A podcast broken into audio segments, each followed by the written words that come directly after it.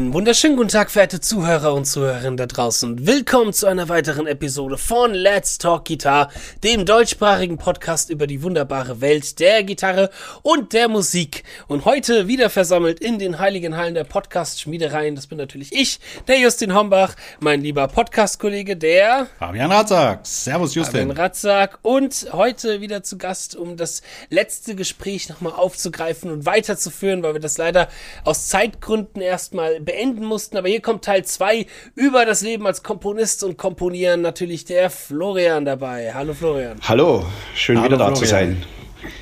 Ich glaube, ich habe mich gerade in dem Satz so sehr verschachtelt. Ich weiß gar nicht, ob das Sinn ergeben hat bei der Begrüßung von Florian, aber egal. Verschachtelt wie ein Orchesterstück äh, reden wir heute weiter über klassische Musik. Ähm, oder vor allem über Komponieren und so ein bisschen das Dasein als Komponist in der aktuellen modernen klassischen Musik. Ähm, uh, da fällt mir direkt noch mal eine Frage ein für dich, Florian, die wir so ein bisschen anknüpfen können. Wir haben zwar noch viele Fla Fragen auch in unserem Katalog von letztem Mal, aber wo wir über das gerade über Klassik gesprochen haben, was bedeutet eigentlich für dich das Wort Klassik? Wie definierst du das? Ich meine, das ist, glaube ich, was, genau, sehr weit rausgefächert. Was ist so deine Definition von Klassik? Es ist, es ist eine hochinteressante Frage. Ähm, und diese Frage ist sehr ähnlich irgendwie, wenn man jetzt fragen würde, was ist Metal oder was ist Malerei? also es, es ist äh, für mich vor allem, also es sind zwei Dinge. Eins ist eine technische Definition, äh, dass es ähm, zum großen Teil akustische Musik ist, die vor allem auf Live-Musik äh, ausgelegt ist und die basiert auf einer äh, mittlerweile ungefähr 1000 Jahre alten Tradition, die sich langsam entwickelt hat und die westliche Musik zu dem gemacht hat, was sie ist, nämlich eine, eine mehrstimmige Musik mit äh, komplexer Harmonik, die sich über ein paar Jahrhunderte sehr organisch entwickelt hat und wo es ähm, im 20. Jahrhundert eine Art Big Bang gab, ähm, wo sich tausend verschiedene Türen in bis dato unbekannte Welten aufgetan haben. Deswegen trenne ich das Genre Klassik ein bisschen in meinem Kopf, also so jetzt, ähm, nach außen hin äh, auch, ähm, in die alte Klassik und die neue Klassik. Und ich glaube, das war schon immer so, dass die zeitgenössischen Komponisten jeder Epoche äh, sich zwar bewusst sind, dass das, was sie machen, äh, fußt auf dem, was vor ihnen kam. Also sprich, die Ästhetik der Wiener Klassik ergibt sich aus der Barockmusik, die vorher da war und auch einer notwendigen Gegenreaktion darauf. Also das heißt, man kann das nicht wirklich trennen aus dem Kontext. Aber äh, aus meiner Erfahrung, wer zu welchen Konzerten geht und welche der vielen verschiedenen klassischen Musiker eher das Alte bevorzugen oder eher das Neue bevorzugen, da sehe ich eine, eine relativ klare Trennung. Also natürlich gibt es viele Musiker, die beides machen, es gibt viele Dirigenten, viele Orchester und so weiter, die sowohl das eine als auch das andere bedienen, aber aus meiner Praxis kann ich sagen, dass äh, die Leute, von denen es sehr viele gibt hier in, in Holland, die wirklich fantastische zeitgenössische Musiker sind, die können zwar auch Beethoven spielen natürlich, weil da kommen sie her, das ist sozusagen mhm. irgendwie, das sind die Roots ein bisschen, aber viele von denen sind wirklich auch echte Liebhaber der neuen Klassik und der Innovation. Und ich glaube, da läuft irgendwie ein bisschen diese diese ungeschriebene Trennungslinie äh, zwischen Leuten, die halt vor allem das Alte lieben, wo auch nichts falsch dran ist und den Leuten, denen es halt irgendwie um das Abenteuer geht. Ähm, und natürlich sehe ich mich selber auch, äh, also ich muss mich ja selber auch platzieren. Und das ist dann schon wieder etwas komplexer, weil als Hörer, hatte ich ja letztes Mal schon gesagt, finde ich vor allem die neueren Sachen interessant, mhm. weil die eben auch mehr Verbindung haben zu der anderen Musik, die ich immer äh, geliebt habe. Und äh, naja, dann kann man halt auch von äh, Slayer und Morbid Angel sprechen, die äh, der zeitgenössischen Klassik sehr viel näher verwandt sind als jetzt irgendwie Mozart und Beethoven. Also das ist einfach auch eine, eine Geschmackssache, aber ich sehe da schon äh, den Bedarf, das irgendwie ein bisschen voneinander zu trennen, weil man mhm. wird immer, also von, von Leuten, die mit Klassik nichts zu tun haben, dem muss man dann erklären, was man eigentlich macht. Und äh, ja, wenn sie wirklich äh, überhaupt kein Interesse an Klassik haben, dann kann man sagen, ja, so wie Beethoven, aber halt heute. Und das ist ein Punkt, der mir eigentlich auch sehr am Herzen liegt, wenn ich darüber spreche, wie ich mich selber denn eigentlich da sehe, äh, in, in der Klassik. Und zwar äh, war es nach dem Zweiten Weltkrieg so, dass es äh, auch in der Musik eine Art Stunde Null gab. Ähm, die die ähm, die Avantgarde aus der Zeit, also dann äh, spreche ich vor allem von den 50er und 60er Jahren und Komponisten wie Boulez, äh, Nono, äh, Stockhausen und dann später auch in, in, in, mit anderer Musik, äh, Leute wie John Cage und so weiter, die haben eigentlich nach dem Zweiten Weltkrieg beschlossen, sie wollen von vorne anfangen, äh, weil ähm, also da kam es dann zu so absurden äh, Aussagen wie, dass äh, irgendwie, weil halt gerade Krieg war und im Krieg irgendwie zu Marschmusik, zu Marschmusik irgendwelche äh, äh, Leute umgebracht werden, äh, wollten sie nicht, dass die neue Musik, die nach dem Krieg entsteht, irgendwie quasi die gleichen äh, äh, Gut-Feelings bedient und haben versucht sozusagen äh, echt einen Cut zu machen und zu sagen, okay, lass uns vermeiden, äh, Musik weiterhin so zu schreiben, wie es immer getan wurde, sondern lass uns versuchen, eine vollkommen neue Musik und ein neues Wahrnehmen dieser Musik zu erschaffen. Das ist heldenhaft und äh, sehr, sehr schwierig. Ähm, es kamen auch wirklich fantastische Sachen dabei raus, aber es kamen auch wirklich also musikalisch vollkommen schreckliche Sachen dabei raus. Und wenn du, wenn du zeitgenössische Komposition studierst, dann befasst du dich vor allem mit der Musik des 20. Jahrhunderts und jetzt natürlich auch des 21. Jahrhunderts. Mhm. Sprich, der Fokus liegt ganz klar auf den, äh, auf den neuen Dingen, weil man sozusagen angehalten wird, die alten klassischen Stile, also die klassischen klassischen Stile, wenn ihr mir diese Formulierung vergebt, äh, dass man das in, in seinen Musiktheoriestunden irgendwie lernt. Ähm, und ja, in, in, in, dieser, in, in den ersten Nachkriegsgenerationen gab es also eine starke, ein starkes Bedürfnis, äh, sich sozusagen zu distanzieren von dem, was die Klassik immer gewesen ist spul vor in der Zeit zu meiner Generation. Ähm, äh, und man sieht, dass wir jetzt irgendwie, die wir nicht mehr aus dieser Zeit sind und ein eigentlich sehr viel breiteres Verständnis von, von Musik haben oder einen, einen breiteren Musikgeschmack haben, einfach von dem her, wer wir sind und wie die Welt ist und, und, und, und dass es auch so einen unfassbaren Reichtum äh, äh, gibt an Musik in unserer Zeit. Ähm, da ähm, habe ich mich oft dagegen gewehrt, dass ich als zeitgenössischer Komponist automatisch in die gleiche Schublade gesteckt werde wie die Nachkriegskomponisten und das sozusagen irgendwie auch äh, unausgesprochen irgendwie von einem erwartet wird anscheinend, dass man aus dem gleichen Ansatz raus Musik macht. Sprich, das krampfhafte Vermeiden irgendeines Bezuges zu dem, was quasi vor den Weltkriegen in der Musik irgendwie stattgefunden hat. Und äh, trotz allem, was ich gerade gesagt habe und dass ich äh, ja, dass ich immer auf der Seite der Innovation war und dass ich auch mit, mit viel äh, älterer Klassik, also dass es da viel gibt, womit ich eigentlich gar nichts anfangen kann, äh, habe ich mich als Komponist innerhalb meiner eigenen Szene äh, trotzdem eigentlich immer dagegen gewehrt, dass ich quasi alles, was äh, vor, was weiß ich, 1945 geschrieben wurde, dass ich das sozusagen ablehnen muss, dass das von mir erwartet wird. Und ich habe auch im Studium immer noch, also ich, ich, weiß noch, ich kam mal mit einem Stück, das war halt Tempo 120, vier Viertel und relativ äh, four to the floor straight irgendwie. Äh, auf dieses Stück bin ich nach wie vor sehr stolz, aber das wurde echt äh, mir erstmal nicht im Dank abgenommen, weil halt irgendwie so quasi die, die äh, die Meinung seit ein paar Generationen durchgegeben wurde, ja, das kann man doch nicht machen. Du kannst einfach nicht einfach so einen Viervierteltakt irgendwie äh, äh, die, völlig schamlos uns einfach vor, die, vor den Latz knallen. Und das, das lustig. Das mal der Popmusik. Ja, ja. ja. Äh, naja, aber da, also früher gab es halt noch wirklich einen unüberbrückbaren Graben zwischen der, zwischen der U-Musik und der E-Musik. Das ist mhm. natürlich ein Thema an sich, was ich jetzt auch gar nicht anschneiden will, aber ich war halt da schon immer zwischen den Stühlen. Also diese Trennung, die sagt mir auch nicht so viel, weil ich, ich stecke irgendwie genauso viel Arbeit in oder teilweise noch bedeutend mehr Arbeit äh, in, in, in Songs, die ich zum Beispiel für Alkaloid schreibe, als in mhm. meine symphonische Musik, die auch äh, wahnsinnig viel Arbeit ist und so weiter. Das heißt, ich selber sehe mich als Komponist absolut als Teil der klassischen Tradition. Also in, in, in, mhm.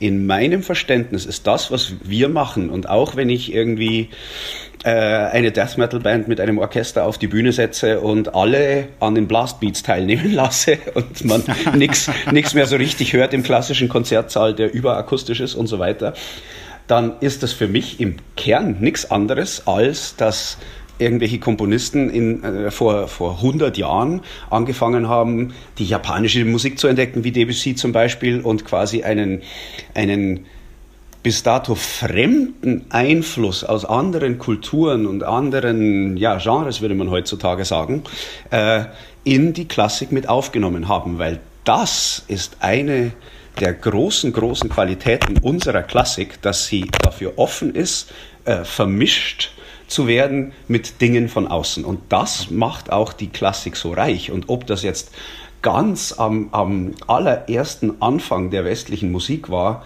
äh, äh, dass, dass sie sozusagen die damals vorherrschende und hochentwickelte arabische Musik äh, äh, erstmal imitiert hat, bevor was eigenes draus wurde. Oder dass ähm, dass sich die, die Minimal-Komponisten der 70er Jahre äh, auf, auf, auf indisches Musikverständnis berufen haben und gesagt haben, ja, unsere Stücke, die, da soll man eigentlich gar keinen Anfang und keinen Schluss hören. Also es gibt tausend Milliarden Beispiele, wo man sieht, dass vieles, was wir heutzutage als äh, völlig integralen eigenen Teil unserer Klassik verstehen, irgendwann mal von außen kam und irgendwann mal von jemand, der auf Deutsch gesagt drauf geschissen hat, äh, ob das jetzt irgendwie orthodox ist oder nicht, äh, angefangen hat, äh, frische, neue, exotische Elemente in seine Musik einzubauen. Und das, was ich mit dem Metal mache oder mit, oder mit der Weltmusik oder egal, womit ich was irgendwie mische, ich bin ja ein Puncher vor dem Herrn, musikalisch gesehen, ähm, das ist vom Prinzip her wirklich überhaupt nichts anderes, als wie das in der Klassik immer gewesen ist. Das heißt, ich mhm. Sehe mich sehr wohl als Teil dieser Tradition, muss aber differenzieren, wenn ich den Leuten erkläre, was ich mache, dass das wahrscheinlich äh, Leute, die 20, die Musik des 20. Jahrhunderts mögen, äh, sehr viel, dass die dann auch mit meiner Musik mehr anfangen können, als jemand, der jetzt nur äh, äh Haydn und Mozart hört. Aber das ist ja im Grunde genommen wie in anderen Genres auch, wenn jetzt Rock, Blues, Jazz, Funk, Soul, vermischt sich alles zusammen, ist ja im Grunde genommen sehr ähnlich. Ne? Genau. Der gleiche Weg. Stimmt. Und ich, ich, ich bin auch, auch Tradition oder halt auch nicht. Ja, und, und ich bin mir auch sicher, dass das wirklich ein, ein universales Prinzip der schöpferischen ähm, Disziplinen ist, äh, weil es ist ja auch so, und das hat man in der Musikgeschichte auch ganz gut gesehen eigentlich, ähm, dass jedes Genre für sich irgendwann mal Grenzen hat. Als Beispiel, äh, Metal ist immer krasser geworden. Äh, eine natürliche Entwicklung für eine Musik, in der es um Krassheit geht. Aber irgendwann war halt auch mal eine gewisse Grenze erreicht, wo es entweder nicht mehr schneller ging oder wenn es dann tatsächlich doch noch schneller ging, weil irgendein Freak in ja, irgendeinem muss der Just den her, wenn es noch schneller geht. ja, genau. äh, schneller. dass, dass, dass man dann doch auch irgendwann zugeben muss, okay, ja klar, wir können jetzt noch schneller, aber es macht musikalisch einfach irgendwann keinen Sinn mehr. Oder die, die, die, die totgetriggerten äh, äh, äh Death Metal Produktionen des frühen 21. Jahrhunderts oder so. Ich meine, das war das worauf ich hinaus will, ist das Folgende. Also es gibt irgendwie so einen, ein, ein sinnvolles äh, Limit, bis zu dem man irgendwas verkrassen kann innerhalb eines Genres, aber man kommt automatisch irgendwann zu dem Punkt, wo man, wenn man noch was Neues machen will, gezwungen ist, äh, über den Tellerrand hinauszuschauen, weil äh, die Kombination von Dingen, die vorher noch nicht miteinander kombiniert wurden, ganz oft äh, der, der sozusagen der Kickstarter für neue Ideen und neue Inhalte irgendwie gewesen sind. Und da ist das ist auch nicht auf Musik beschränkt. Das ist wirklich, ähm, man sieht es genauso in der, in der Malerei, in der Kunst, in der Literatur und so weiter. Äh, irgendwann muss man anfangen, äh, die Sachen zu mischen. In der Genetik ist es ja anscheinend genauso, dass wenn sich der Genepool nicht mischt, dann kommen irgendwann wirklich ja. seltsame Dinge dabei raus. Äh, und also ähm, von dem her ist es äh, auch äh, eine gewisse Mentalitätsfrage halt nicht so, nicht so zu tun, als wäre man auf einer Insel, die von nichts irgendwie berührt werden kann, sondern dass man sich immer als Teil eines größeren Ganzen sieht, was über das eigene Zeug irgendwie hinausgeht.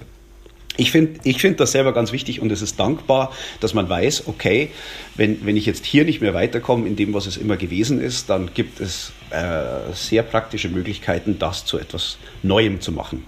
Und dann muss man halt tausend Sachen ausprobieren und irgendwann funktioniert es dann mal und äh, kann man herzlich lachen über die ganzen Fehlversuche der Jahrzehnte davon. Ach, Florian, es ist äh, wirklich furchtbar, weil ich jetzt schon wieder zehn Sachen hätte, auf die ja. ich da ganz gerne einsteigen so, dann, dann, dann, machen, wir hier doch, machen wir hier doch was Chronisches draus. Ich finde es cool. Genau. das Chronisches. Auch ein, ein wenig den roten Faden äh, wieder herzuholen. Sorry. Haben wir das letzte. Kein. Ich meine, es ist.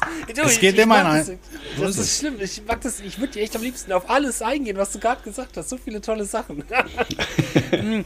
Unsere letztes Gespräch hat quasi geendet mit der Frage, wo wir dann quasi davor abgebrochen haben, wie du eigentlich ans Komponieren rangehst. Jeder hat ja so ein bisschen seinen eigenen Stil und auch seinen eigenen Werdegang. Und ich weiß zum Beispiel, so jemand wie der Christian, dein Bandkollege in Alkaloid, meiner in Eternity's End, der redet ja auch sehr offen, drüber, dass er zum Beispiel viel nimmt aus etwas und daraus quasi das verschachtelt in was Eigenes baut. Also der lässt sich sehr viel inspirieren von anderen Sachen. Dann gibt es ja auch die Leute, die, ich sag mal, ein Instrument in die Hand nehmen und ich sag mal drauf losjammen und gucken, was ein bisschen dabei rauskommt. So, und manche, die wirklich mit einer ganz krassen Vision an ein Stück rangehen und schon vom Kopf her ganz genau wissen, äh, ich sag mal, wie sie es komponieren werden. Manchmal ist das ja auch situationsabhängig ein, ein, Mittelding. Ich bin so ein Duschenmensch. Bei mir fällt das alles unter der Dusche immer ein, auch, äh, wie ich am besten ein Stück, wie ich eine Idee habe und wie sich das dann weiter arrangieren lässt. Ähm, aber wie ist das denn bei dir? Wie gehst du da vor, vor allem wenn du auch einen Auftrag bekommst? Und gibt es Unterschiede dazu, ob du das Orchester jetzt komponierst oder ob du was an der Gitarre komponierst? Mhm. Wow. eine, eine monumentale Frage und bitte, bitte äh, schubst mich zurück in die Spur, wenn ich mich zu sehr verheddere. Alles gut, kein Problem. Ähm, also diese verschiedenen Beispiele, die du nennst, wie verschiedene Leute das angehen, da würde ich sagen, idealiter ähm, sind es all diese Dinge gleichzeitig. Ähm, einer meiner Dozenten hat mal gesagt, dass Komponieren quasi eine Art äh, Improvisation in Zeitlupe ist. Und mhm, das ist auch wahr, weil man arbeitet sich ja meistens irgendwie von einem Ton zum nächsten und von einem Takt zum nächsten. Und wie man diesen Weg findet, da ist schon auch sehr viel Improvisation dabei. Und mit Improvisation meine ich jetzt ähm, quasi dass man vor allem erstmal seiner Intuition zuhört äh, und dass das Denken äh, eigentlich dann erst verwendet wird, wenn man weiß, wozu man es hernimmt.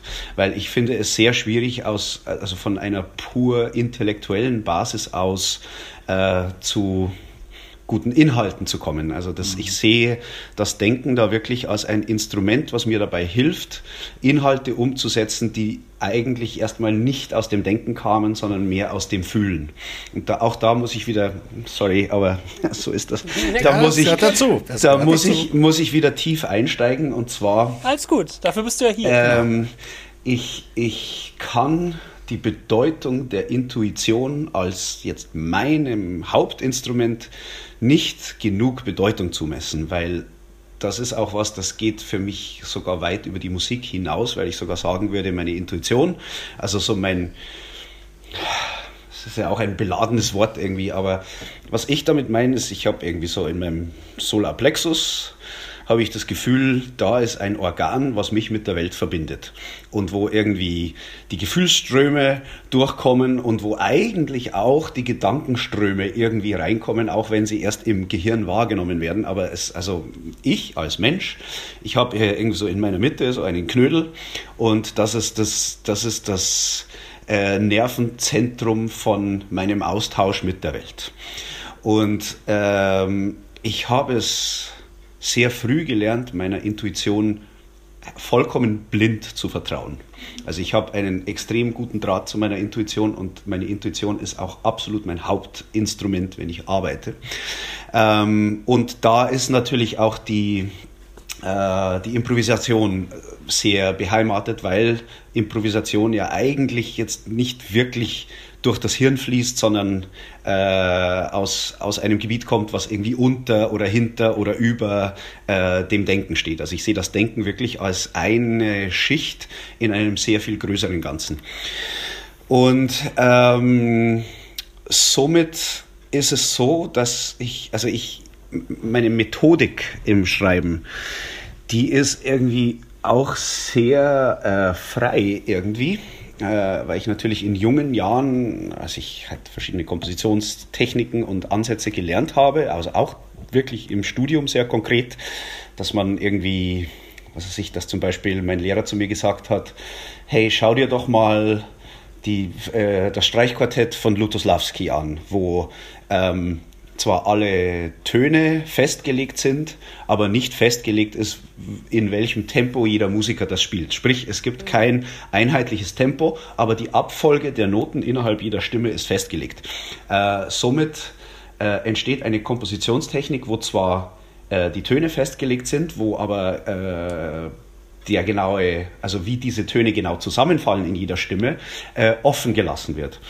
Ähm, wenn du diesen Ansatz wählst und trotzdem kontrollieren willst als Komponist, was da jetzt geschieht, ähm, dann musst du sozusagen die vertikale Organisation, dass du immer weißt, welche Töne zusammenklingen, die musst du loslassen und äh, bedienst dich eines sehr viel komplexeren Ansatzes, nämlich, dass du jetzt nicht nur dafür sorgen musst, dass in jedem Moment die Töne zusammenpassen, sondern dass egal wie diese Töne zusammenfallen im Rahmen der Timingfreiheit in diesem Stil, äh, dass du dafür sorgen musst, dass das immer gut klingt. Das heißt, du hast so viele Permutationen, die du vorher durchprobieren äh, und durchrechnen musst, damit du auch sicher weißt, okay, egal wie die das jetzt spielen, mit der Freiheit, die ich ihnen gebe, es wird immer gut klingen. Äh, äh, damit hast du einen wirklich anderen Ansatz der Organisation von Tönen, als es vorher der Fall war. Und, und mein Lehrer äh, hat dann, also das war glaube ich noch in meinem ersten Jahr in Komposition, hat gesagt, schau dir doch das mal an, wenn du auf der Suche bist, wie du komplexe Texturen im Zusammenklang erstellen kannst und trotzdem das für die Musiker sehr einfach ist. Ähm, und ich habe damals zwei Streichquartette verglichen, das von Lutosławski, das eben nach dieser Technik äh, organisiert ist, und das zweite von Ligeti, was auf einen Quadratmillimeter alles super genau festgelegt ist. Und äh, man sieht dann teilweise, dass, ähm, äh, dass das zu ähnlichen Ergebnissen führt, obwohl der Ansatz ein ganz anderer ist.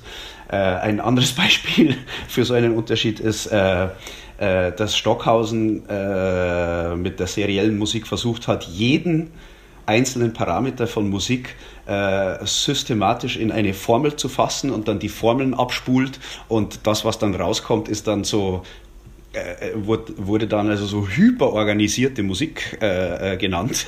Und John Cage, also die Geschichte, die geht um, dass John Cage als Antwort darauf mal ein, ein Notenpapier, ein Blatt Notenpapier genommen hat, bei, den, bei den Notenbalken überall Notenschlüssel hingemalt hat und dann mit seinem Tintenfüller einfach auf das Blatt gespritzt hat, äh, da dann überall Notenhälse hingemalt hat, wo diese Punkte hingefallen sind und hat das Ganze äh, aufführen lassen und es klang erschreckend ähnlich wie die sogenannte ja. hyperorganisierte Musik von, okay. von Stockhausen, die, die so am, also das ist meine Meinung, die so an, an musikalischen Prinzipien vorbei organisiert wurde, dass sie halt auch klang wie totales Chaos. Ähm, da, so viel zum, zum, zum Gebrauch verschiedener Techniken. Also es war unglaublich spannend im Studium, diese Techniken zu lernen und halt auch jetzt nicht nur als, als Buchwissen sich dröge anzueignen, sondern das zu lernen, indem man das selber halt macht. Das heißt, in den Jahren damals, also im, Studium natürlich, habe ich mir sehr viel Werkzeug angeeignet, was mir dann später dient als, ja, äh, je nachdem, was man halt schnitzen möchte, nimmt man sich das Tool, das man dafür braucht. Ähm, warum mir das wichtig ist, ist, weil ich sagen möchte, dass sozusagen, dass die Wahl des Werkzeugs immer abhängig ist von dem, was ich eigentlich sagen möchte. Das heißt, das ist dem kreativen Mutterprozess untergeordnet. Ähm, und ist jetzt nicht eine Frage, so wie es ja durchaus auch immer wieder mal ist, dass sich ein Komponist definiert über die Techniken, die er hernimmt. Also mir geht das nicht weit genug, weil ich möchte immer die Freiheit haben, alles sagen zu können, was ich in dem Moment gerade sagen will. Das kann ich nicht vorhersagen. Das ist auch bei jedem Stück anders und ich will das auch so haben, weil sonst würde ich mich totlangweilen, wenn ich irgendwie äh, Hunderttausende von Tönen schreibe jedes, ähm, jedes Jahr. Somit ähm, ist die Basis immer die Intuition und diese Intuition, die kann von allem getriggert werden. Also ähm, das Beispiel, äh, das, das, du Chris erwähnt hast, dass er äh, äh, ganz konkret teilweise auch schaut, irgendwie, oh ja, das gefällt mir hier in dem von jemand anderem und das gefällt mir hier. Und das, mhm. Was kann ich daraus machen? Ich denke, dass das vollkommen legitim ist, solange äh, das Ziel ist, was Eigenes daraus zu machen, weil sonst ja. klaut man halt einfach. Aber, darf ich dazu kurz was sagen? Natürlich. Im Grunde genommen, alles das, was wir herausgeben, ich meine, wir haben ja Sachen aufgesaugt und geübt und gelernt und gehört. Mhm. Ich meine, das ist ja fast das Gleiche. Nur, dass es halt intuitiver passiert. Ja, das stimmt. Und, und, ja. und, und auch unbewusster einfach in seiner, wenn man geformt wird, auch von seinem Geschmack mm. und dem, was einem gefällt. Also es wäre auch völlig illusorisch zu sagen, ja, das beeinflusst mich nicht. Dann wären wir wieder genau an dem Punkt wie die frühen Serialisten, die gemerkt haben, ja, wenn man die Musik quasi völlig entwurzelt, dann äh, kann sie auch nirgends Fuß fassen. Also so, so ist es wirklich äh, gewesen. Und meine Generation, die kämpft äh, schon ihr ganzes künstlerisches Leben lang gegen das Vorurteil, dass alle neue Musik halt genauso an der Musik oder an, an dem Wesen der Musik vorbeigeht, als sie es in den, in den 50er und 60er Jahren getan hat. Also das ist wirklich ein harter Kampf, noch immer, jetzt irgendwie, was weiß ich, 70 Jahre später. Ähm, und das ist ein Kampf, ein Kampf wie mein Kater gerade, der versucht da mein Mikrofon rumzulecken. ah, sehr gut. Ja, Hatte ich kratzen, frisches Tattoo. Vielleicht, so. vielleicht, kommt ja, vielleicht kommt ja ein interessantes neues Geräusch dabei raus, was genau. dann voll der Fad irgendwie wird. Ja, genau. Also ähm, es ist äh, es ist eine ziemlich undurchsichtige Suppe eigentlich so, dass wenn man in, in, in, das, in das Gehirn eines Komponisten in dem Fall schaut, weil eben die Prozesse, die da stattfinden, dein ganzes Wesen irgendwie betreffen. Also gerade wenn du halt wirklich dich, dich deinem eigenen Ausdruck verschreibst in deinem Leben und sagst, ja, also ich, also egal was mit mir passiert, egal ob ich jetzt irgendwie auf der Straße lande oder zum tollen Helden werde, ich muss das machen, was mir mein, meine Intuition sagt, dass ich jetzt machen muss. Äh, das ist ja die Motivation, mit der wir durch unser Leben gehen. Irgendwie es ist es jetzt wirklich nicht von rationellen Faktoren bestimmt, dass man sagt, ja, ich werde jetzt Musiker oder ich werde jetzt Komponist, weil dann kann ich mir tolle Autos kaufen. So, nee, das ist was. es ist wirklich was, was, was, was jetzt nicht aus rationellen Erwägungen kommt, sondern aus, aus, äh, aus der Leidenschaft, die man halt mit sich trägt und wo man sich nicht dagegen wehren kann.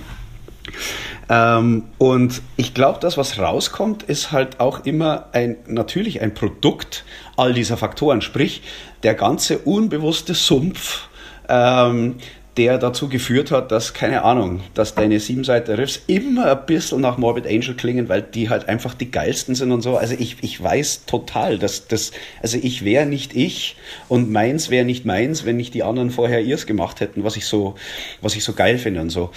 Äh, somit will ich die, diese unterschwellige Frage, die da drin ist, in dem, äh, was du mich fragst, nach der Authentizität auch oder nach dem, was ist denn meins und was ist nicht meins, ähm, da muss ich sagen, zählt für mich die Motivation.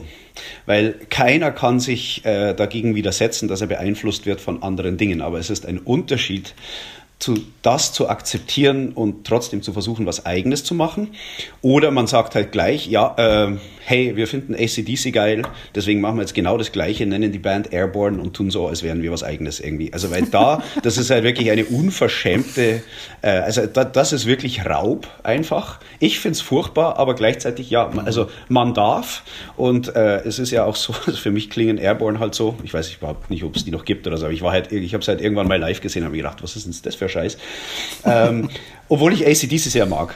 Aber ähm, äh, man hatte das Gefühl, okay, die machen das, äh, also die, die, die, Riffs, also denen ihre beste Riffs, die hat, äh, die hat der Malcolm, Malcolm Young wahrscheinlich irgendwie noch auf dem Klo weggeschmissen. Also da brauchen sich ACDC jetzt keine Sorgen zu machen. Äh, und ähm, wenn man klaut, also wenn man quasi schon, schon jetzt sagt, okay, ich, ich bediene mich jetzt bewusst bei anderen Leuten, dann finde ich, ist die Regel Nummer eins, dann muss das, was man geklaut hat, besser werden als das Original. Und der Meister darin ist John Williams, der Film. Musikkomponist, ja. den ich ja, ja. Unfassbar respektiere. Und ich hatte das Glück, ähm, ihn auch äh, naja, kennenzulernen, ist übertrieben gesagt, aber ich war, ich war mal in einer, in, in, in einer Vorlesung, der er für die Komponistenklasse in, in Tanglewood in Amerika ge äh, gegeben hat, als ich da war. Also er war da irgendwie der, der Ehrengast und es wurde auch äh, äh, Musik von ihm gespielt, die man kennt und Musik, die man noch nie gehört hat. Der schreibt nämlich auch Kammermusik und irgendwie Kunstlieder und so. Das war sehr interessant. Und äh, es war ein unglaublich beeindruckender Mann. Also ich will das jetzt irgendwie klarstellen, dass ich den wirklich total hoch irgendwie sitzen habe. So. Und was mir bei dessen Musik halt immer auffällt, ist, dass es total oft so ist, dass man denkt, ja, das ist doch eigentlich fast das oder eigentlich fast das oder der Takt. Das ist eigentlich, eigentlich Holst immer, ne? Ja, oder, so, ja, oder auch, auch Korngold. Also äh, von Korngold gibt es ein Stück, dessen Titel mir gerade entfallen ist, das, das wirklich, äh, wo du einzelne Takte rausnehmen kannst und das ist dann wirklich mhm. eins zu eins irgendwie das, das Star Wars Thema und, und das hat er auch wirklich sofort komplett äh, äh, zugegeben. Und als, als mhm. er gefragt wurde, so, ja, was waren denn deine größten Einflüsse, hat er sofort auch gesagt, Amy Korngold und dies und das. Oder was weiß ich, es gibt im, im Darth Vader-Theme gibt es einen Takt, der irgendwie aus Beethovens äh, äh, äh, Violinkonzert kommen könnte und so weiter. Aber man muss halt sagen, also wenn der klaut, dann ist es echt geiler als das Original. Das ist natürlich Geschmackssache. Ähm, und ich will damit auch überhaupt nicht den Wert der Musik von John Williams äh, äh, schmälern, weil es wirklich ein, es ist ein fantastischer Komponist und der Mann hat unfassbar hart gearbeitet in seinem Leben. Also er hat, also, also wenn ich das kurz äh, in Klammern einfügen darf, er hat erzählt, dass als er angefangen hat als Filmkomponist, da wurde er engagiert als Komponist für eine Serie, wo jede Woche eine 25 Minuten lange Folge rauskam und er hat jede Woche 25 Mus äh, Minuten Musik also äh, komponiert, orchestriert und aufnehmen lassen. Und das über Jahre. Und Meister, wenn du das mal versuch das mal eine Woche lang. Also ich, ich, ich, äh, ich, ich fordere jeden, der komponiert, heraus, mal 25 Minuten Musik in einer Woche zu schreiben, um mir dann zu erzählen, wie lange sie danach Urlaub brauchten, um sich davon zu erholen und sich dann vorzustellen, man macht es jahrelang. Und das war in einer Zeit, als nicht jeder Filmkomponist automatisch eine Heerschar an Sklaven hatte, die die eigentliche Arbeit für ihn machen. Nee, das hat er wirklich, das hat er selber gemacht. Und somit sehe ich ihn anders als jemand, der jetzt von vornherein nur klaut ich will keine Namen nennen, aber da gibt es genug, die wirklich überhaupt keine eigenen Ideen haben und sich trotzdem feiern lassen als was Besonderes. und, ähm, ich, ich dachte mir schon die Herrschaft ans Gaben. Ja, ja. ähm, und und ähm, ich will das jetzt wirklich absurderweise auch aus Qualität rausheben, dass wenn man schon, also es kann es ja geben, äh, ich ich, ich habe sogar ein gewisses Verständnis dafür, man sagt, hey, das finde ich jetzt so geil, ich komme, mein Leben wird beherrscht vom Raining Blood Riff ich komme da nicht davon weg, ich muss da irgendwas damit machen. Ja, wenn das quasi dein Schicksal ist, also das, was dir sozusagen die Musen mitgeben, ja fuck, dann musst du irgendwas damit machen. Aber dann, finde ich, muss man den Ansatz fahren, äh, entweder du machst was Eigenes draus, weil dann ist es wieder legitim. Ich meine, man kann ja, also was weiß ich, äh, hat nicht Tori Amos mal irgendwie auf Slayer gecovert auf irgendwie eine Pling-Plang Einhorn Klavier äh. Irgendwie fand ich super, fand ich total geil, weil klar, sie spielt Slayer, aber sie sie macht damit was, was noch niemand gemacht hat. Und damit hat es was mich betrifft, jetzt schon wieder eine Existenzberechtigung. Es wird dann natürlich schwierig mit den Rechten. Also gibt es ein Beispiel von einem Freund von mir aus New York, einem Komponisten und wirklich äh, Mörderpianisten. Also wenn der improvisiert, hey, da, da, da fliegt das Dach weg. Und der hat gesagt, ich, also so in der, war auch in der Kompositionsklasse irgendwie, hat er gesagt, ich will euch, ich will euch ein Stück zeigen von mir äh, eine, eine Klaviersonate namens äh, The Sesame Street Variations, wo er irgendwie über Themen aus der, von der, also musikalische Themen von der Sesamstraßensendung, äh, unfassbare, also wo er da unfassbares Zeug damit gemacht hat. Super Stück, echt, das ist der Wahnsinn, aber er darf es nicht aufführen, weil er äh, mhm. da Material hernimmt, das eben von jemand anderem ist. Und deswegen hat er es uns sozusagen illegal und heimlich in der Kompositionsklasse gezeigt. Er hat gesagt, ja, es ist jetzt da. Ich musste das machen, ich wusste, dass es ein Risiko ist, aber ähm, naja, es, es, es, es musste halt trotzdem gemacht werden, auch, auch wenn das heißt, dass das Stück nicht aufgeführt werden darf. Da kann man dann auch sagen, ja gut, also 70 Jahre nachdem irgendwie der Komponist gestorben ist, äh, wird das Public Domain und dann geht das. Das heißt, ich weiß nicht, wer das Sesame Street Zeug geschrieben hat, aber ich hoffe, dass mein, mein Kumpel, der Gordon Beeferman, äh, das noch erleben wird, dass er dieses Stück spielen darf. Aber es, also man, du merkst, man, man kommt halt sofort in, ja. in wirklich kritische Gefilde rein, wenn man sich bewusst bei anderen Leuten bedient. Das ist unbewusst da mal vorkommen. Da kann auch ein Lied von singen. Das, ja. Aber es kann genauso gut auch unbewusst passieren. Ne? Du spielst genau. irgendwas oder, und dann denkst du, verdammt. Oder ja. du hörst auf einmal einen Song, wo du denkst, hä? Ja, wie? Ja, ja, ja, ja, ja. Und, und also ich meine, das, das, das, das kommt ja auch die ganze Zeit vor. Ich weiß nicht, ob ihr euch mhm. erinnern könnt an den, an den Song äh, äh, Down Under von Man at Work. Irgendwie so da, mhm. der Song über Australien schlechthin.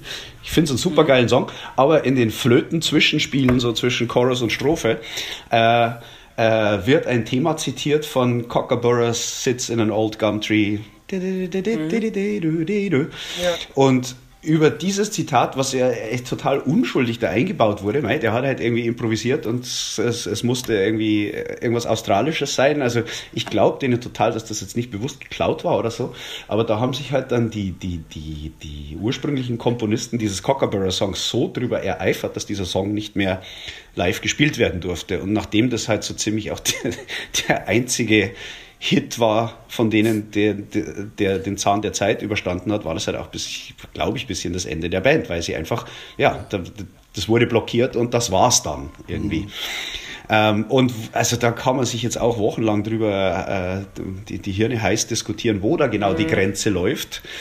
Also es gibt ja auch Leute wie die Piratenpartei, die sagen, ja, alles soll allen gehören und quasi weg mit dem, mit dem äh, Urheberrecht, also wo wir lange dafür gekämpft haben und was so ziemlich das Einzige ist, was übrig geblieben ist, wo uns, uns machen, das Gesetz noch zumindest einen kleinen Obolus garantiert an unserem eigenen geistigen Eigentum, was immer ausgebeutet wird von allen anderen. Und da, ja. da fällt mir dann das, das Spotify Punkt, Punkt, Punkt Loch ein, äh, der da ganz oben sitzt ähm, wie das halt irgendwie geschändet und mit Füßen getreten wird und so weiter. Also das sind, das sind schon wirklich äh, äh, äh schwierige Sachen, weil es ja auch es gibt auch Kulturen wie zum Beispiel den Flamenco. Da ist es äh, traditionell so, dass es nicht wirklich Stücke gibt, also jetzt im, im, im, wirklich in der, in der Tradition des Flamenco, sondern es gibt halt eine Strophe. Die Strophe, die hat irgendwie der Opa vom Nachbarn vor 80 Jahren erfunden. Äh, und die war geil. Und Flamenco gliedert sich in verschiedene Stile, wo quasi äh, alles, was, also alle Schnipselstücke, Strophen, Melodien, ähm, die in diesem Stil geschrieben sind, zueinander passen. Also das ist ganz interessant, weil es eine komplett andere Definition von äh, was ist ein Stück ist, als, äh, als es bei uns ist, wo halt irgendwie einem Komponisten quasi dann dieses Thema oder so gehört. im Flamenco war es traditionell so, ja, alles gehört allen und jeder spielt alles und das ist das Normalste von der Welt, dass wenn man quasi selbst auftritt, dass man dann halt eigene Sachen spielt, hoffentlich, aber auch äh, sehr viel traditionelles Zeug. Also quasi das, was gemacht wird im Flamenco, wurde irgendwie automatisch zu traditionellem Material. Ähm, das wandelt sich jetzt natürlich, weil äh, wie jetzt im Flamenco komponiert wird, äh, sehr viel ähnlicher ist, wie es halt bei uns ist, nämlich dass die dass ein Flamenco-Künstler seine eigenen Sachen schreibt und, und, und äh, irgendwann hatte das traditionelle Zeug ja halt auch jeder so oft gehört, dass es auch ein Bedürfnis gab, dass wirklich wieder was Neues, was Eigenes geschaffen wird. Aber diese Umdefinition von, ja, dieses Teil, das gehört jetzt mir, auch wenn ich Teil der Flamenco-Tradition bin, das ist was, was immer noch stattfindet eigentlich. Und ich fand es sehr interessant, dass eine andere Kultur quasi da ganz andere Ansätze hat, äh, was jetzt Urheberrecht äh, betrifft.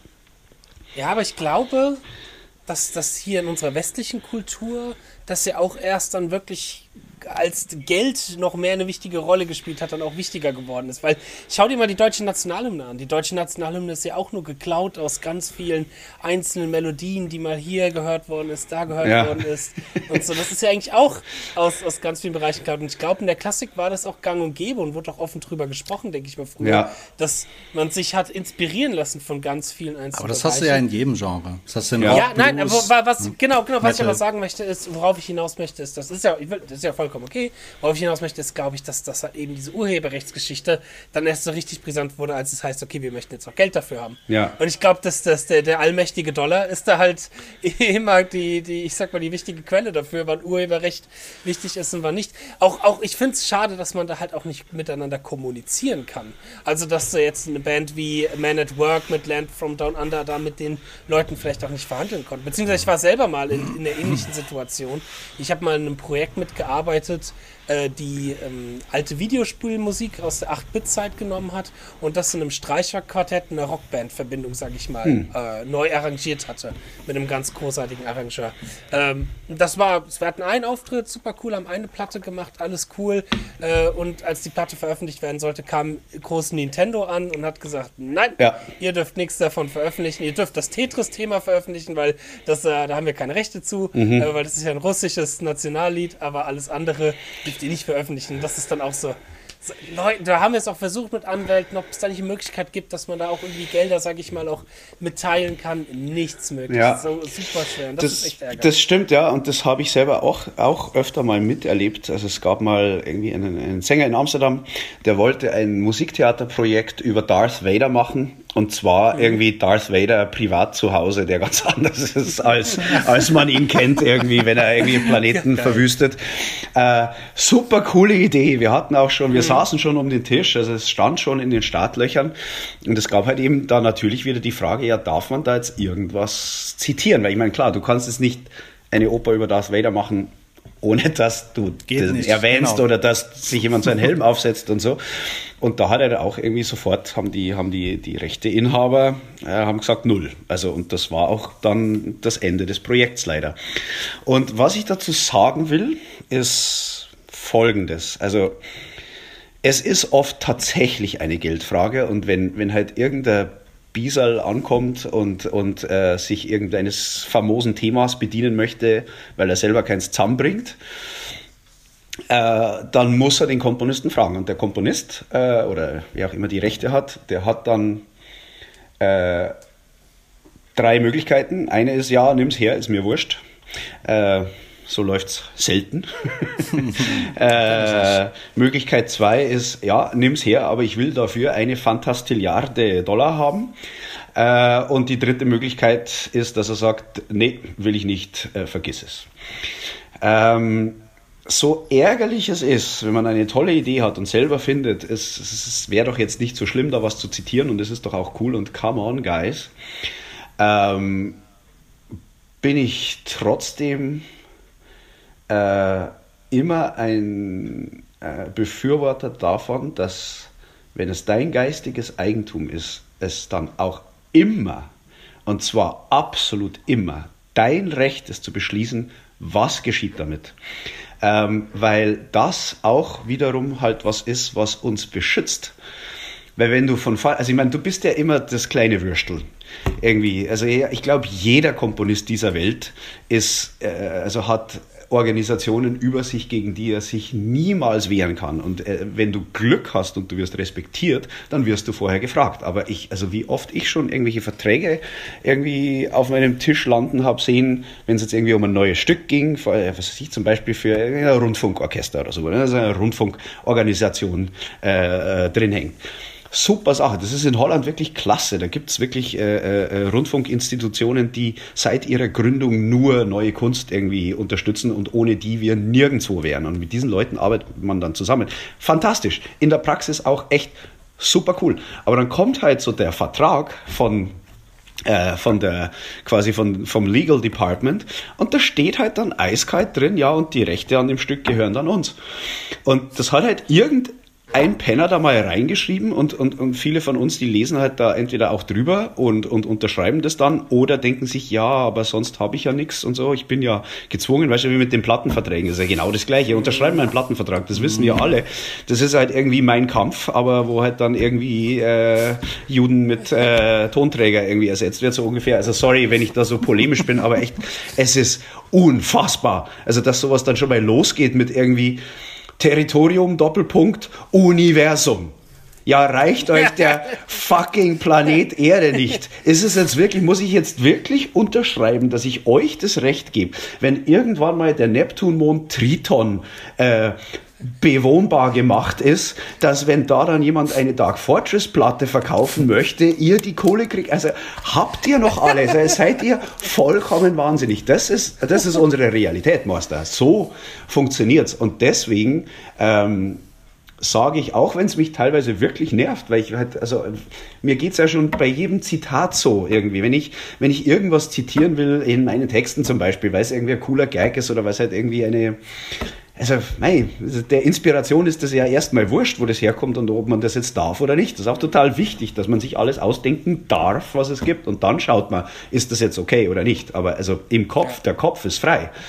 Ähm, äh, kann es halt total nervig sein, dass man dann manchmal denkt, ja, scheiße, jetzt darf ich es halt nicht machen, weil der Urheberrechtsinhaber äh, sich, sich da quer, querlegt, muss ich trotzdem sagen, es ist total wichtig, dass man das darf, weil sobald das verschwinden würde, wäre es das mit dem Urheberrecht. Ich, Absolut ich, ich finde es halt schwierig, wenn den Urheberrecht, äh, wenn den Firmen gehört und halt eben keinem ja. John Williams oder einem Koji Kondo oder so, sondern halt einem LucasArts und einem, oder einem Disney und einem Nintendo halt. Und das ist halt dann das natürlich ja. Aber da, das ist, glaube ich, ein Kampf gegen, Wind, äh, gegen Windmühlen. Ja, und also ich meine, es gibt ja eine, einen wirklich sehr klaren, einfachen Ausweg aus der, aus der ganzen Misere, nämlich denkt er halt dann in Gottes Namen dein eigenes Zeug aus.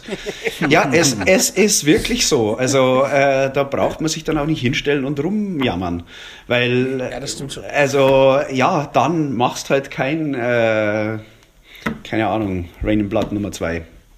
Gibt, es gibt's ja eh schon. Also da, da kann man halt, ja. kommt dann auch mit der Frage von, ja, was bringt das? Also ich meine, das ist schön, dass du dir jetzt da irgendwie so einen coolen Gag ausgedacht hast mit dem geistigen Eigentum von jemand anders. Und das kann man ja auch, also man kann es ja, es gibt ja gewisse Loopholes. Man kann das irgendwie wenn es Satire ist oder wenn es Rezension ist, dann kann man was damit machen und das kann man dann schon auch so stretchen, dass man zumindest irgendwie ein paar YouTube-Likes kriegt oder so für seinen coolen Gag. Aber wenn es halt irgendwie ans Eingemachte geht und an, an, an, an Existenzbedrohliches für das, für die Leute, die das halt irgendwie ursprünglich äh, hergestellt haben, äh, äh, dann finde ich, muss man halt auch ganz klar sagen, ja, schleich dich und denk dir doch dein eigenes Zeug aus. Also sorry, ist halt so. Und ja, nee, nee. es gibt natürlich diese unfassbar breite Grauzone dazwischen. Also ich weiß, weiß mhm. zum Beispiel, ich, ich, ich kriege die Frage auch immer oft gestellt von Leuten, die sagen, hey, wie ist denn das? Darf ich da jetzt was hernehmen oder nicht? Ich glaube, es gab mal irgendwie so eine Regel, dass, ähm, dass man samplen darf bis zu einer gewissen Sekundenanzahl oder so. Also, dass man irgendwie ja, so ja, genau. kurze Schnipsel darf man irgendwie hernehmen, aber auch. Darauf basiert ja auch TikTok und so der ganze ja. Ach ja, ne? deswegen sind die Videos diese so ganzen kurz, Reels. Ne, ja, Ach das, das, so, basiert ja das wusste ich gar nicht. Das ist ja hochinteressant. Ähm, weil ich kann ja, kann ja eine Instagram-Story zum Beispiel, die nur 15 Sekunden geht, ohne Probleme über Instagram einen Alkaloid-Song einspielen. Ich glaube, du kannst generell 15 Sekunden sind, glaube ich, erlaubt. Ja. Egal. Naja, aber ich glaube, da gibt es dann schon auch so eine Regel, dass, also was das für 15 Sekunden sind. Weil wenn du jetzt irgendwie irgendein Shaker-Sample aus einem James Bond-Orchester Orchester hernimmst für deinen Track, das wird niemand erkennen. Aber äh, wenn halt dein Main Riff dann ist oder wie wie hier Amon Amarth irgendwie äh, äh, äh, was war's? Ähm, fuck, jetzt fällt es mir nicht ein, aber die haben irgendein Blues Brothers Riff halt zum Main Riff von ihrem Song erhoben. Und ich meine, solche Beispiele gibt es auch tausend. Ja, wir sind jetzt eigentlich genau das gleiche wie irgendwas anderes, aber wir haben zwei Töne umgedreht. Ja, gut, das sind, das sind halt irgendwie so die Loopholes. Aber willst du dich wirklich als jemand der das Privileg hat, sich Sachen ausdenken zu dürfen, auf dieses Niveau äh, äh, äh runter befördern, dass du sagst, ja, ich bringe nur was zusammen, wenn ich es anderen klaue. Also stell dir doch erstmal selber diese Frage. Ist das wirklich das Beste, was du zusammenbringst, das Zeug von anderen zu klauen? Und wenn ja, ja, dann äh, tut es mir leid für dich. Aber es, wie gesagt, der Ausweg ist einfach, mach was eigenes. Ja. Kommen wir nochmal ein bisschen zurück zum Komponieren. Ähm, weil eine Frage, die mich auch schon länger jetzt interessiert hätte, nochmal bezüglich auch bei dir, diese Mischung aus Gitarre und Klassik, mhm. wo wir ja letzte Folge auch schon über dein Projekt Schattenspiel gesprochen hatten, ist, was denkst du denn, wie kann man denn noch, oder was gibt es denn noch für Möglichkeiten, wie man so eine elektrische, verzerrte Gitarre in ein äh, orchestrales oder ein klassisches Umfeld integrieren kann. Hm. Ähm, ich habe letztens zum Beispiel ein Stück gehört, ich weiß leider nicht mehr von wem es war, es klang wie ein finnischer oder ein schwedischer Komponist, was äh, ein modernes Stück mit Klavier und Geige war, was ich wunderschön fand. Ähm, und dachte mir, sowas sowas doch mal auch mit Gitarre zu machen oder irgendwie in sowas, in so einem Kontext eine elektrische Gitarre reinzufügen. Hast du damit schon mal experimentiert, auch auf einer minimalistischen Ebene? Also jetzt nicht immer mit riesen Orchester, sondern halt auch mal ein Quartett, wo eine Gitarre dabei ist oder ein Duo-Stück? Äh, ja, habe ich schon. Also im, im Kammermusik-Kontext nicht so wahnsinnig viel. Das waren meistens eher große Projekte, wie das, das Bassgitarrenkonzert, was ich erwähnt habe, oder Schattenspiel mhm. ist auch ein, ein, ein mhm. Gitarrenkonzert mit fettem Orchester. Also da gibt's zwar teilweise dann schon verschiedene Versionen davon, also auch Kammermusikversionen, zum Beispiel Schattenspiel, da kam ein exzellentes Rotterdamer Streichquartett daher und hat gefragt, hey, kann man mit dem Stück irgendwas machen, wollt ihr mit uns spielen, aber wir sind halt nur vier Streicher und wir haben jetzt keine Pauken und, und, und irgendwie da riesen, äh, ein riesen Apparat. Und dann habe ich das Stück halt irgendwie reduziert, also ein bisschen kürzer gemacht, halt die, die Teile, die funktionieren können mit Streichquartett, habe ich halt hergenommen, ist ja mein Stück, darf ich ja. und äh, dann haben wir quasi eine, eine, eine sehr viel intimere und kleinere Version dieses Stücks haben wir dann im, im kammermusikalischen Kontext äh, präsentiert, wo ich mich genau zu sowas verhalten musste, ebenso wie, wie integriere ich jetzt dann mein komisches elektrisches Instrument in diesen akustischen Kontext. Und das sind eigentlich äh, ein paar simple Kniffe. Also eins ist äh, äh, halt die, die, die, die Grundlautstärke anzupassen, dass halt das Teil nicht lauter ist als der Rest, was irgendwie dasteht. Das kann man als elektrischer Gitarrist eigentlich nicht, aber dann würde ich sagen, ruft man am besten einen Freund an, der einen, der nicht Gitarre spielt, der einem erklärt, wie man diesen Lautstärke-Knopf nach links dreht.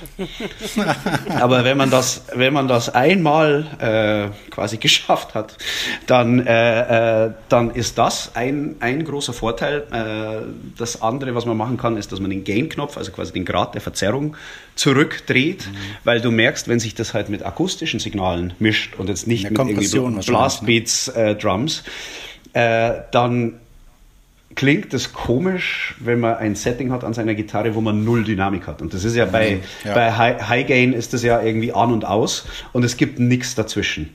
Und, und Kann ich da ganz kurz dazwischen ja. reinwerfen? Sorry. Mich, mich würde es mal interessieren, wie du da equipmenttechnisch eigentlich vorgehst. Ob du da jemand bist, der, ich sag mal, der, der alten Röhrentradition auch irgendwie treu geblieben bist. Oder ob du vielleicht, weil die, die, die, den Gedanken hatte ich mir auch schon mal gemacht, ob man da eventuell durch die digitalen Produkte, die es mittlerweile gibt, ähm, ich sag mal, ein bisschen dem entgegenspielen kann, weil du halt mehr Parameter hast, die du steuern kannst. Bei einem Amp, bei einem Marshall oder so, der halt nur geil klingt, wenn er aufgerissen ist, kann man ja auch sowas eher schwieriger kontrollieren. Oder äh, das stimmt, ja, ja, das, äh, das ist auch so. Äh, das ist total so. Und ich, ich muss sagen, also ich meine, ich habe äh, noch ein paar irgendwie Röhrenverstärker hier rumstehen und so und fand ich auch immer geil. Also vom, vom, von der Soundqualität her, bitte Röhren. Äh, aber äh, in der Praxis ist es so, dass ich mir 2010 einen Axifex gekauft habe, so die, die allererste Generation noch ohne USB, was beschissen ist, aber gut. äh, das Ding hat halt wirklich sofort eigentlich meinen ganzen anderen Fuhrpark an, an Verstärkern und Zeug ersetzt. Und ich benutze den Axifex ähm, zusammen mit einem Wedge, also halt einem äh, äh, Full Spectrum Monitor. Monitor. Ähm, da sind zwar auch Röhren drin, aber das Teil hat nur 50 Watt und das, also man merkt auch, wenn man dann mit einer Metalband damit proben will, dann kommt das Teil irgendwie an seine Grenzen.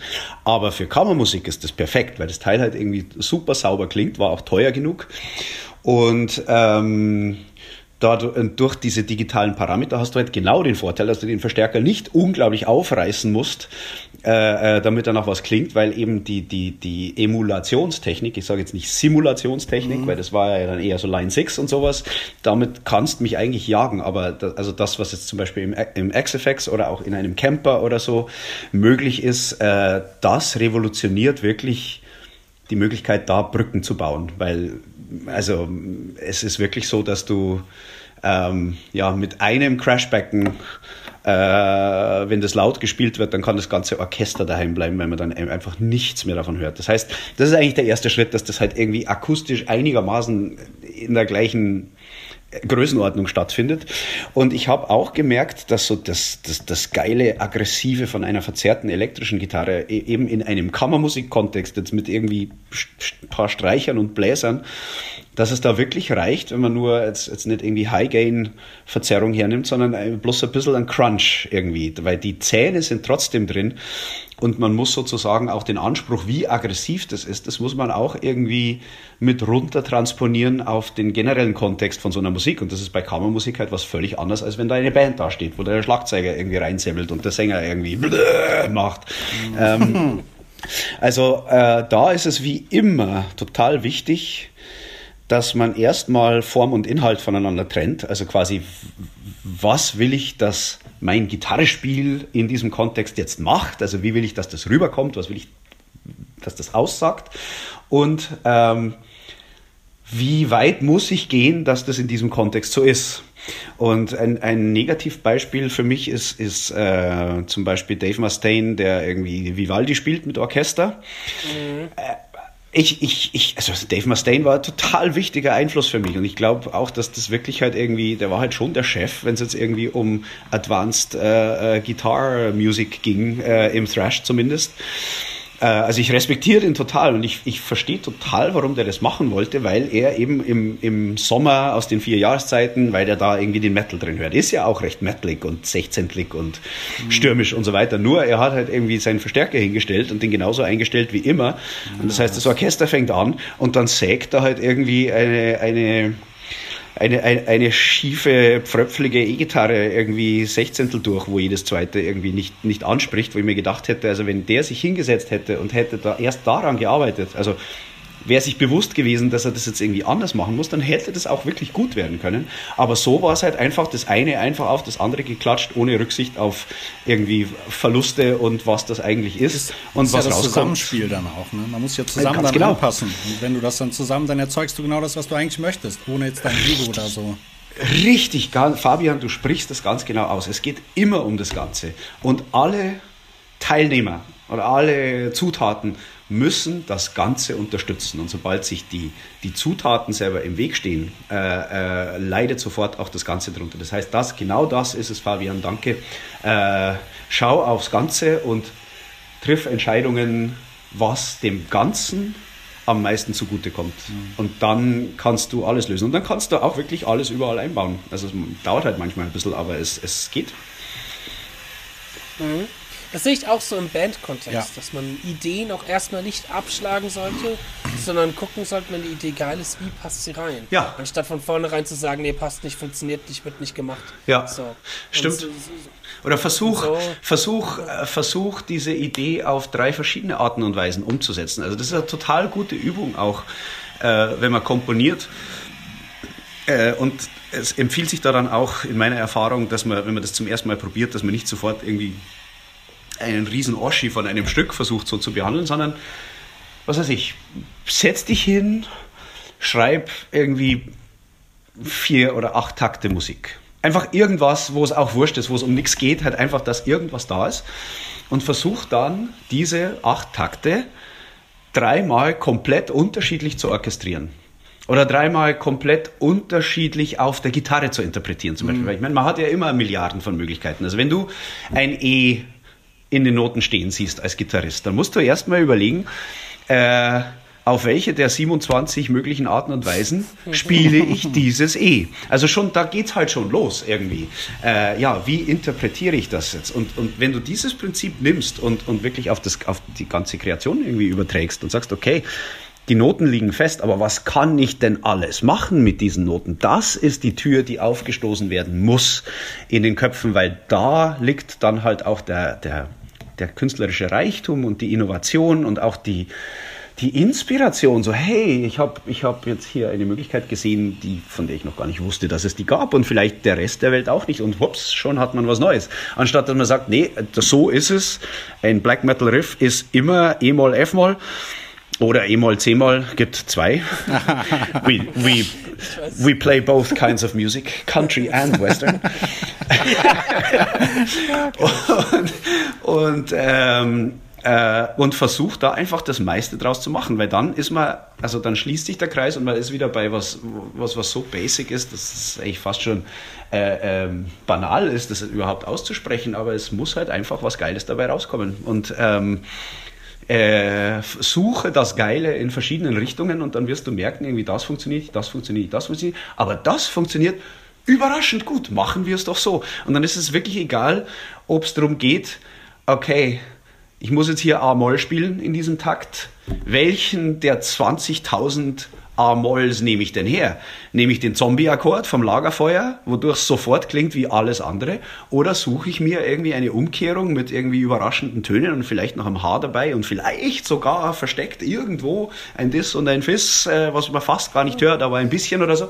Ähm, also nur weil es jetzt da heißt A-Moll, ist man noch lange nicht fertig mit seiner Arbeit. Absolut, und, ja. und, und da, das, das entdecke ich eben erst auch über die Jahre immer mehr, wie viel Potenzial in diesem Schritt drinsteckt, der ja eigentlich schon jenseits des Notenschreibens ist. Dann hat man seine Noten ja schon oder man hat seine Idee schon oder sein Riff. Aber was kann ich denn alles machen mit dem Riff? Und dieses Prinzip, das ist total essentiell, nicht nur hierfür, nicht nur für irgendwie Orchestrierung, sondern echt auch einfach für die Entwicklung seines Materials. Und das, wenn ich kurz loswerden darf, das äh, würde mich sehr freuen, weil ja. äh, also es ist nicht so, dass ich jetzt irgendwie permanent und die ganze Zeit Komposition unterrichte, aber ich habe schon ein paar Schüler und äh, viele von denen kommen auch aus dem Metal oder die wollten Unterricht von mir, weil sie halt eben auch das, das Metal-Zeug irgendwie gut, gut finden und naja, schreiben halt selber auch, aber können oft halt zum Beispiel keine Noten lesen oder haben keine Musiktheorie gehabt oder wissen eigentlich mhm. gar nicht so genau, irgendwie, was sie da machen. Ähm, ist ja auch kein Problem. Also ich glaube, Jeff Hanneman konnte wahrscheinlich auch keine klassische Notation lesen und äh, trotzdem hat er die Musikgeschichte verändert und so weiter. Also es ist im Prinzip erstmal nichts verkehrt dabei, dass man völlig intuitiv arbeitet, jenseits jeglicher Theorie und so weiter. Aber was mir halt auffällt, was so gut wie niemals stattfindet bei diesen Leuten, ist, dass wenn sie mal ein Thema oder ein Riff oder eine Melodie haben, dass sie das entwickeln.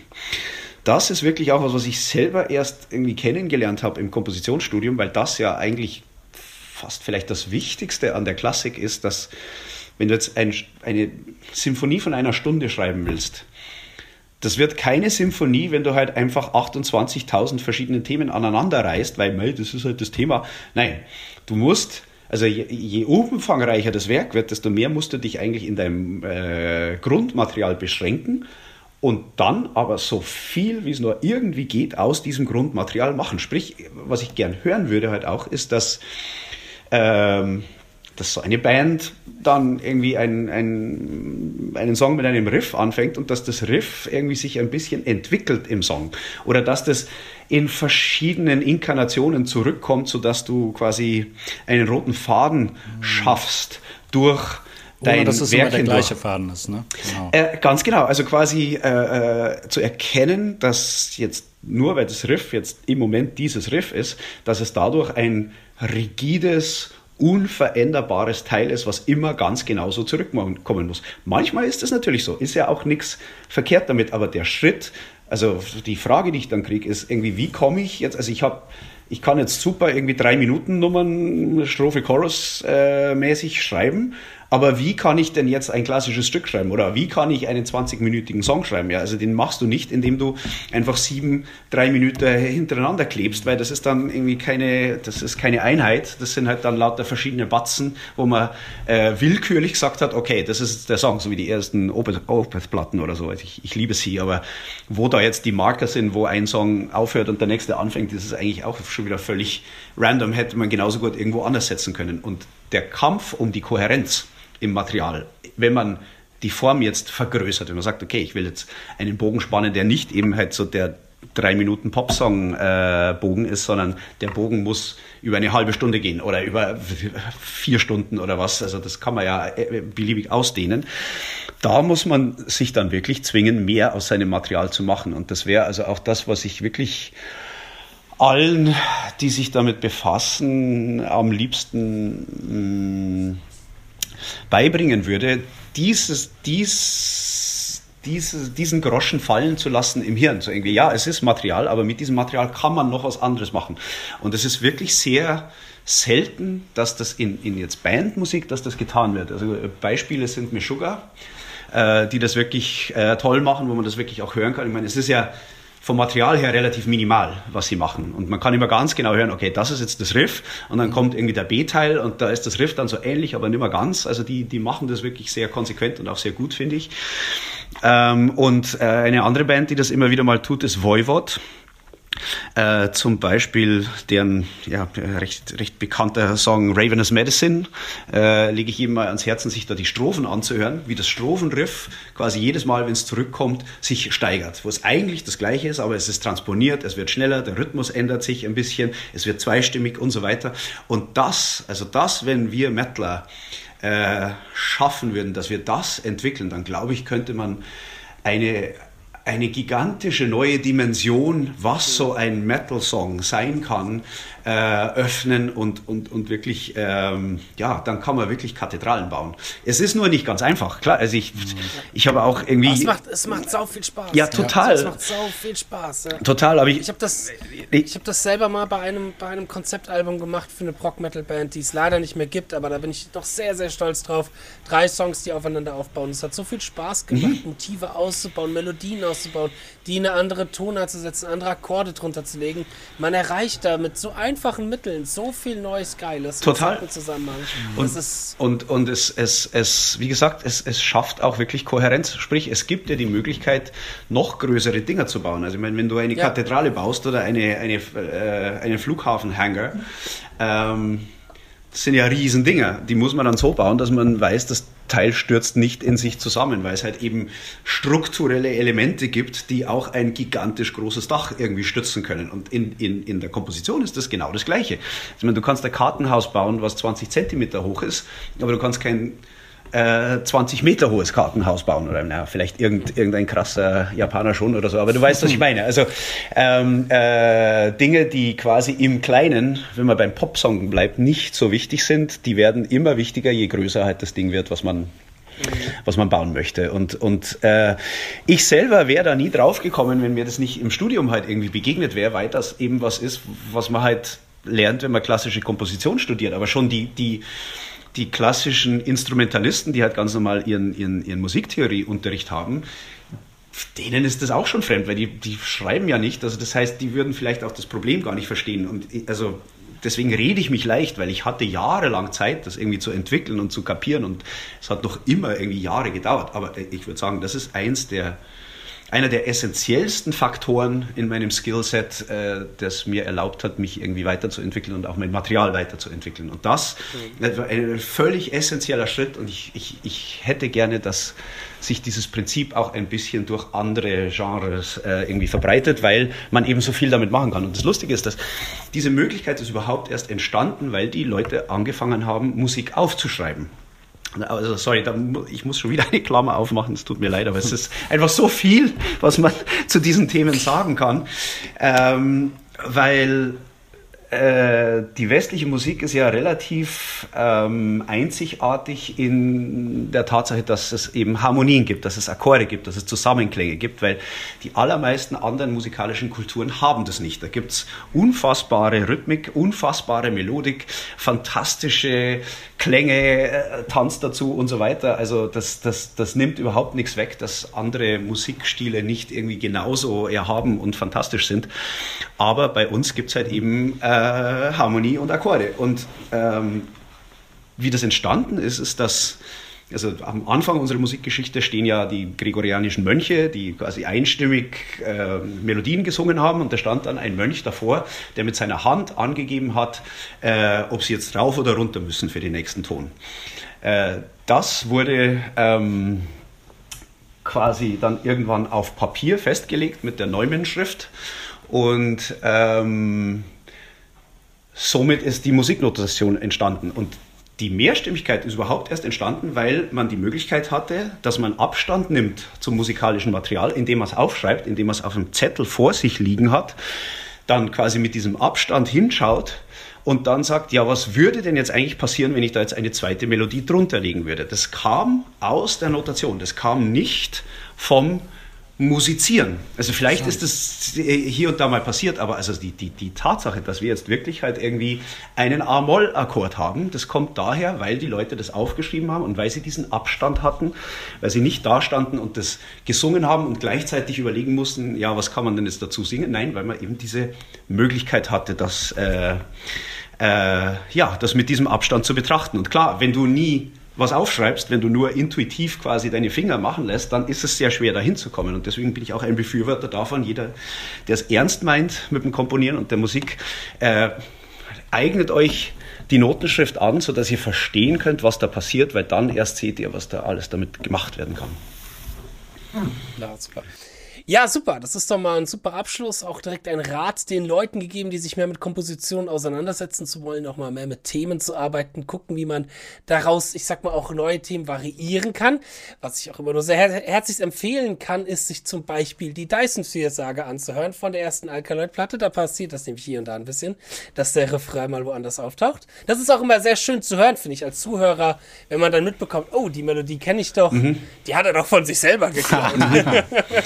Naja, es, nee. äh, es, äh, man gibt dem Ganzen halt auch Tiefe irgendwie, weil ja. man merkt, okay, das ja. war jetzt nicht einfach irgendein Riff, sondern das ist jetzt irgendwie ein wichtiges Ding da, also irgendwie Motivik und so weiter. Auch das kann man super lernen von Klassikmeistern. Äh, genau.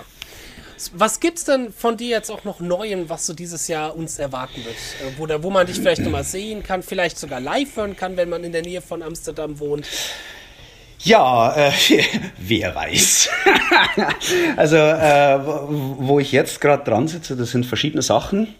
Ähm, ich habe einen Auftrag für ein Geigenstück und ähm, also Geige Solo, was ich schon ganz lange schreiben will. Und zwar habe ich gerade versucht, äh, die Musik von Erich Zann zu schreiben. Das ist eine Kurzgeschichte von Lovecraft, wo es um einen Geiger geht, mhm. der irgendwie die Hölle beschwört mit, ähm, mit seiner Geigenmusik. Und das habe ich gerade versucht zu schreiben. Ähm, das wird jetzt dann produziert und wir machen auch einen kurzen Film dazu.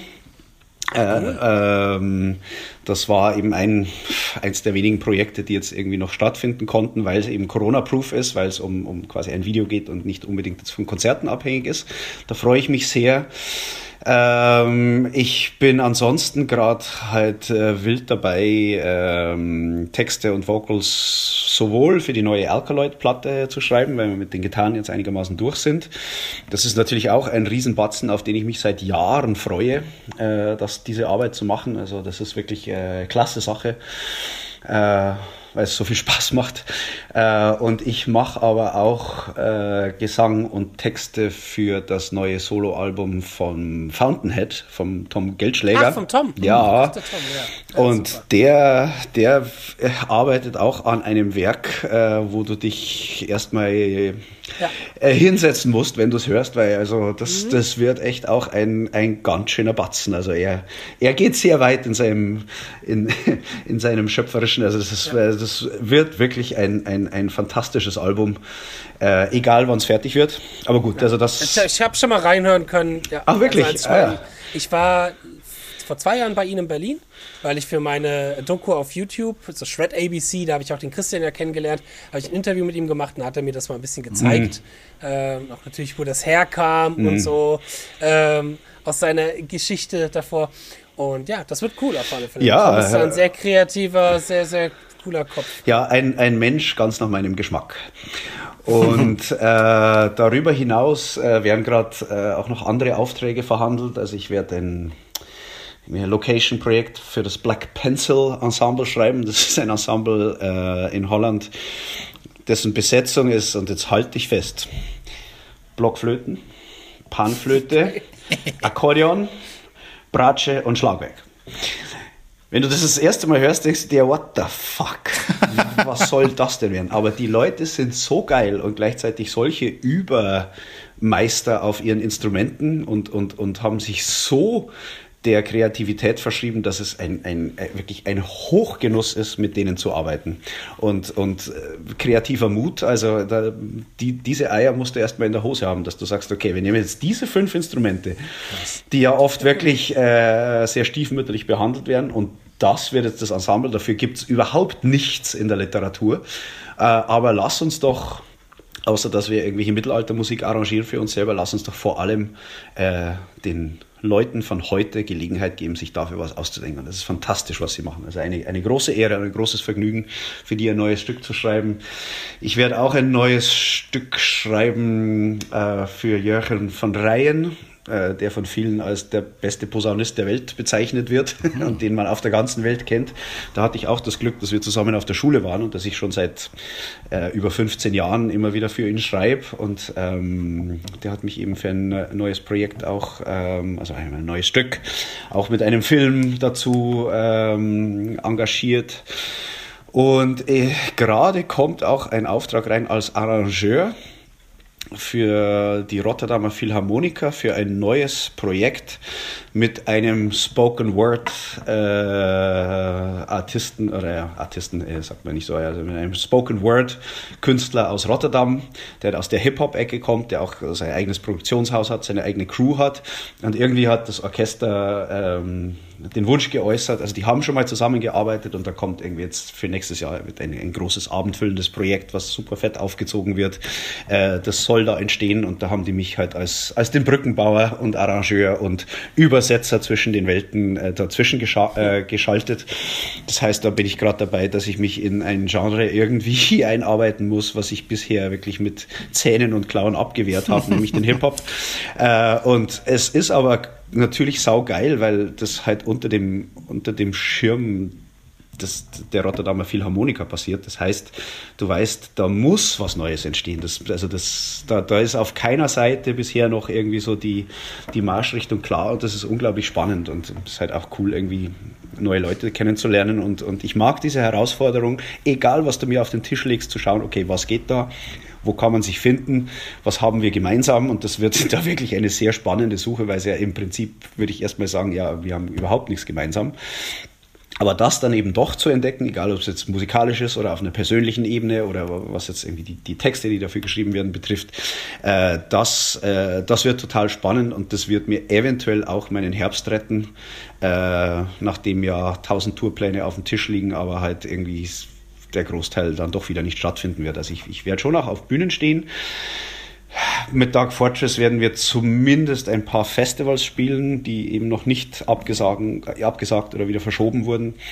Ähm, und hoffentlich werden wir mit den Griechen, mit Jos Iria dann auch tatsächlich mal miteinander auf der Bühne stehen, weil das war halt bisher auch ein Drama. Das hätte im Dezember losgehen sollen. Das ist halt bisher konnte es halt nicht stattfinden, also nicht anständig. Und somit wird man sehen, was dieses Jahr bringt. Aber was auf alle Fälle stattfinden wird, ist eben die, die, die, die, die Premiere von dem, dem äh, Erich Zahn-Film. Und äh, dass die beiden Platten von Alkaloid und vom Fountainhead, dass die fertig werden.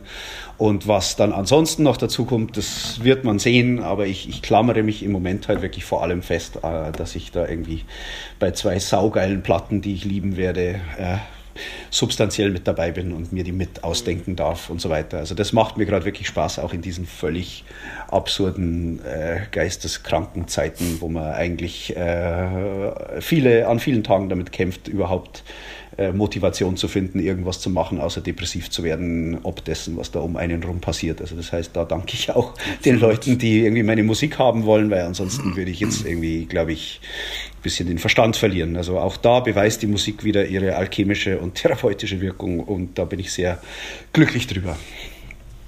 Schön. Ja, und wir sind glücklich, dass wir dich hier wieder in der Show gehabt hatten. Gerne bald mal wieder. Total. Ähm, mal wieder gern gesehen Sehr als gerne, Gast. Ja.